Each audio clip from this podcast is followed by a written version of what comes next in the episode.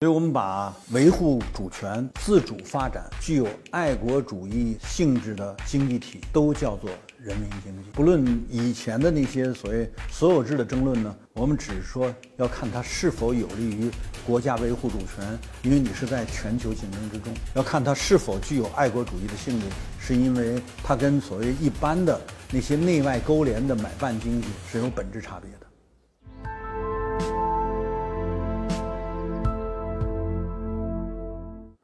大家好，我是温铁军。我今天利用这个啊头条视频这个机会，向大家隆重推出张一英老师。他是西南大学中国乡村建设学院的讲师，他的专业是历史。为什么推张一英呢？是因为我们最近在这个做一本书，张一英是我们这本书的主笔。在这个牵头做这本书的研究工作，这本书呢是在总结，就在建党百年之际哈，总结这个百年人民经济，所以我们这本书想叫什么呢？叫《人民经济百年述要》。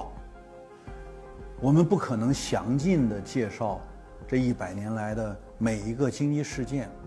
但我们可以把我们在研究这些经济事件、经济演演变过程中。所形成的主要的心得体会，哈，就是所谓观点，归纳出来，所以我们把它叫做树要。咱们可以在这儿给大家做一点儿介绍。那我们今天第一集啊，其实是想谈谈我们这本书的主要观点，它所对应的主要矛盾到底是什么？嗯，非常感谢温老师刚才的介绍。啊，我呃是张艺英，来自西南大学中国乡村建设学院，也是这么多年一直跟随温老师做历史方面的研究，给尤其是这本这个《人民经济百年书要》，给了我就是很大的这个力量。我觉得也是从这里面学到了非常多。那今天我们就，嗯，第一个问题，其实我很想跟温老师来问一下，就是我们。嗯，在研究这个《人民经济百年书要》的时候，您是呃如何考虑这个问题的？就是为什么要带领我们课题组去一直长期来来做这个研究？嗯，这个说起来呢，应该是跟上一本书，就是已经出版的那本啊，叫《全球化与国家竞争》有关。我们在上一本书提出了很重要的观点，就是。全球化的竞争，竞争的参与主体不是个人，不是企业，而是国家。大多数发展中国家，当他们这个称之为国家的时候，全球化的竞争已经是一个大趋势了。那这些国家之所以在全球化竞争中往往很难有胜绩，就在于他们有一个最基本的。核心的矛盾，嗯，很难来解决。什么矛盾呢？就是大多数发展中国家，当它称之为国的时候，它具有所谓主权的外部性。因为这些国家大部分是靠什么？靠跟原宗主国啊打交道、谈判来获得国家的主权，不是像中国这样通过暴力革命。啊赶走所有的帝国主义，买办势力，啊，清除掉官僚垄断资本，然后形成一个相对比较完整的国家主权。这些呢，非暴力革命谈判形成的，往往是让渡了国家的经济主权，名义上得到了一个按照宗主国要求所形成的上层建筑，就是政府。但实际上，这个政府的成本很高。你如果没有经济主权，没有自主发展经济的能力，你是撑不住这个上层建筑的。也因此呢，就导致主权存在着负外部性。那这里边又有一个很重要的矛盾：当你要想发展经济的时候，你大多数发展中国家跟中国一样，要进入所谓现代经济的时候，现代经济是工业化，工业化的最内在的机制就是资本不断增密，技术不断增密，但是排斥劳动。越是重资本。它使用劳动力越少，那重工业用劳动力就很少，对吧？所以越是不断的追加资本，越是排斥劳动。而大多数发展中国家呢，形成资本积累的能力是极弱的，这就是矛盾。民国如此，新中国不也如此吗？所以，当我们说的人民经济的时候，那中国是怎样化解这个基本矛盾的？资本绝对稀缺啊，于是乎你就不断增追追加资本，不断的排斥劳动，这是个基本矛盾。资本与劳动之间的对立性的矛盾关系，在中国是怎么缓解的？不能说它不存在，这是个基本矛盾，具有普遍意义。它是怎么缓解的？怎么不表现为对抗性冲突的？这大概应该是我们认为最主要的观点，或最主要的矛盾。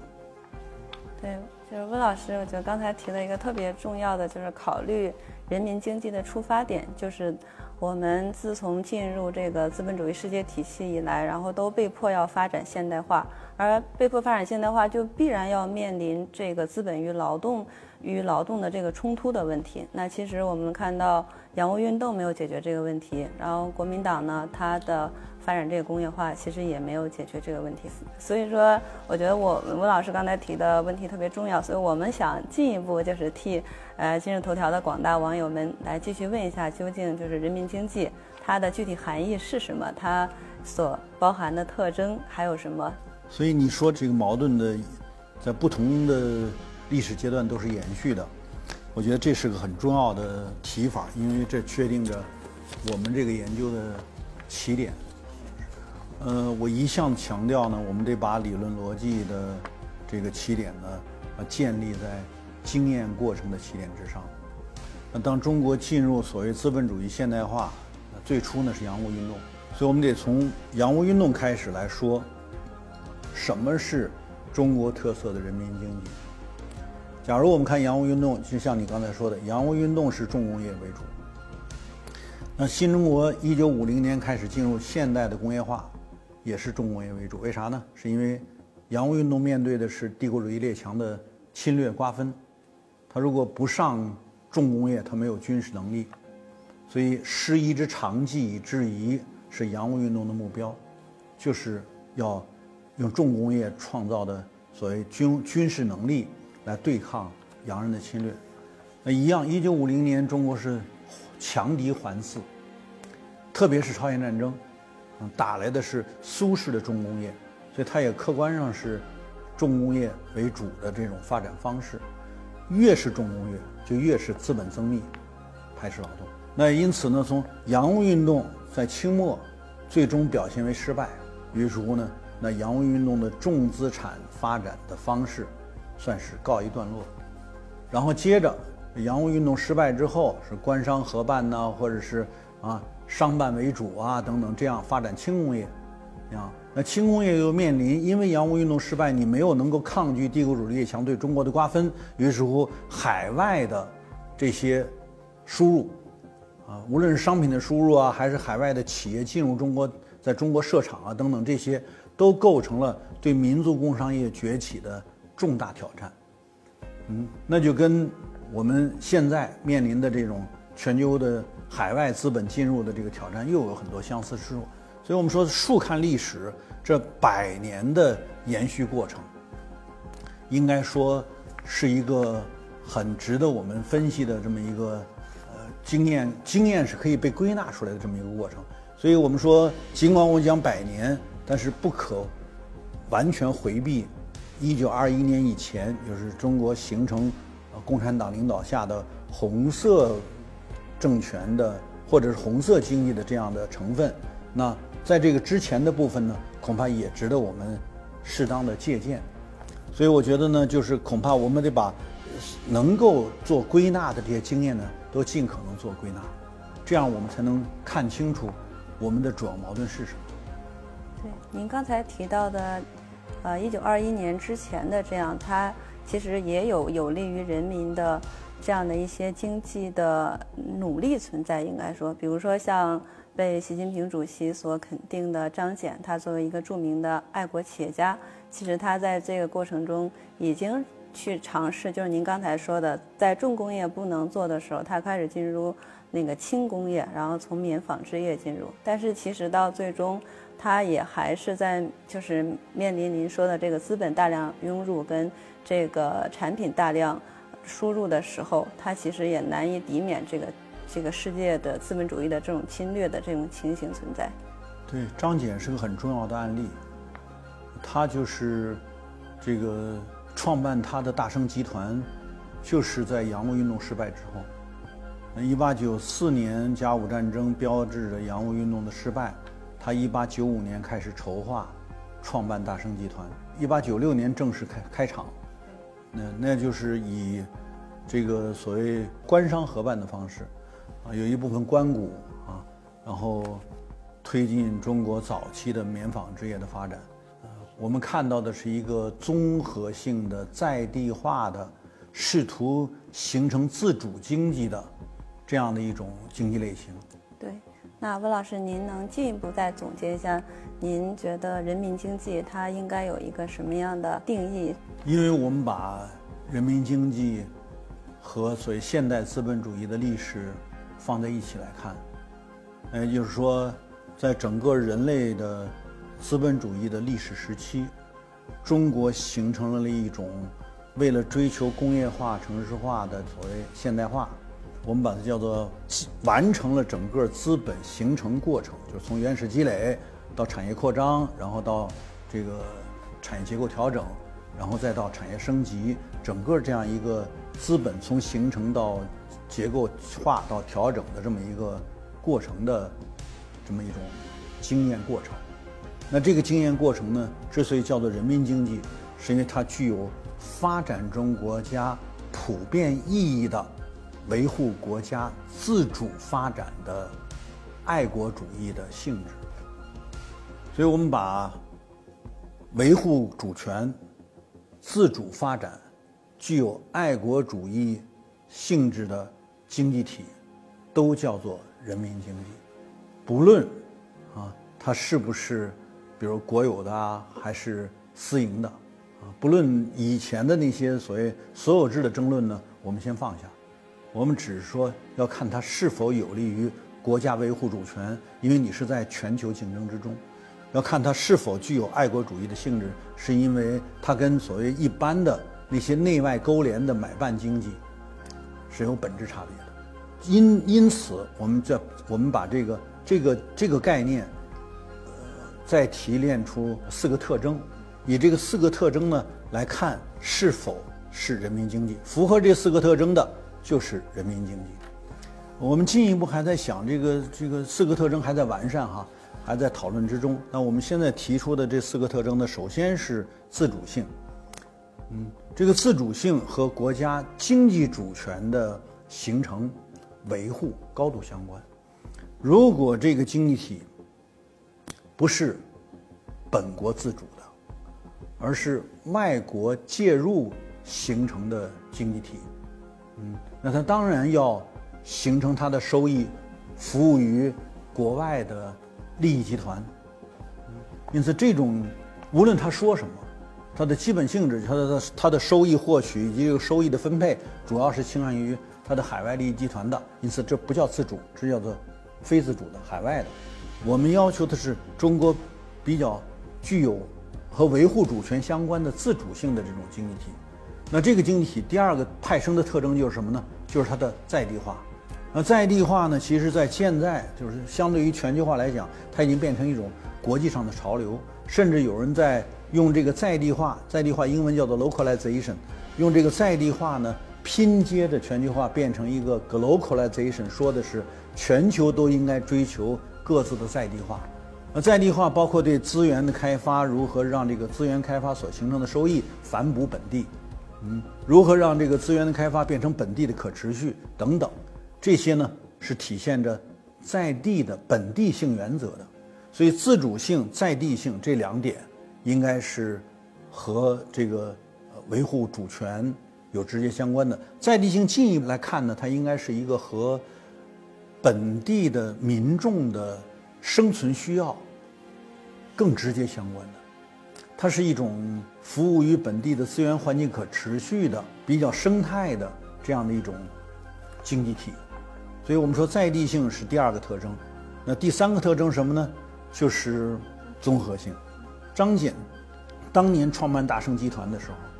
他就是一个为了在南通这样的一个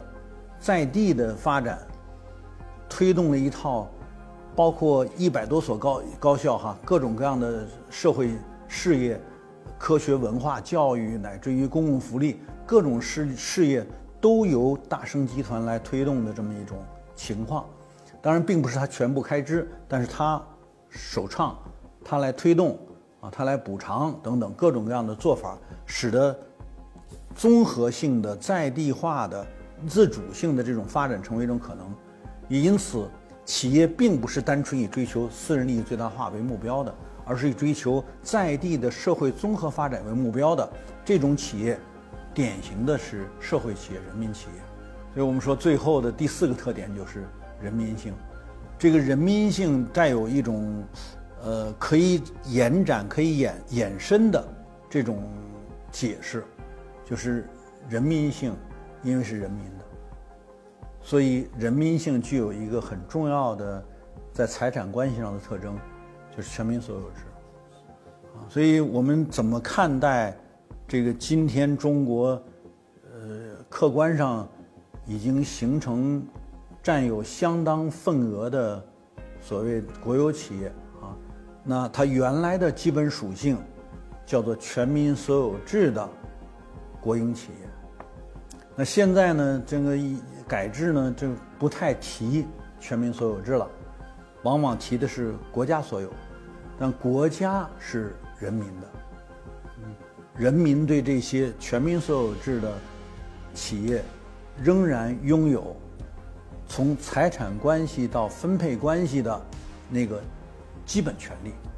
这些权利怎么体现？嗯，是我们不忘初心、牢记使命的重要内涵。是，我觉得温老师刚才其实基本上给我们总结了这个人民经济它的含义跟它的特征，而且人民经济我觉得最重要的它的前提应该是国家主权独立，然后国家在主权独立的情况下才能赢得这个经济主权独立。我觉得这经济主权独立之下，我们可能才能进一步去创新这个所有制关系，就是能把就是我们国家的资源。还有呃各种资这个资产能掌握到我们国家自己手中，才能做全民分配，进一步做全民所有制这样的体制创造。我想这可能应该也是对很多发展中国家非常有借鉴意义的一种发展历程。这可能也是我们研究人民经济的初衷。很好。那如果我们看中国的这个发展经验，如果人民经济是中国经济发展的主要类型，那它就是这个。世界上最大的十四亿人口的国家的基本经验，那这个东西对于发展中国家有没有普遍意义呢？这恐怕就要靠我们在做这个理论提升的时候，如何对它做出理论逻辑的描述。啊，非常感谢温老师，我觉得我们已经基本上嗯了解了人民经济，它我们是放在这个就是国家竞争的这样的一个大背景下来讨论这样的一个理论理论问题的。嗯，而且尤其是在今天，我我觉得仍然没有结束这个呃帝国主义的，或者是具有帝国主义这种压迫体制的这样的一种依附关系的情况下，广大发展中国家如何创造自己的符合自身发展体系的这样的一个人民经济体系，我想是当今世界非常急需要去了解的一个问题。好的，我们再次感谢温老师，今天我们就到这里。好，谢谢你。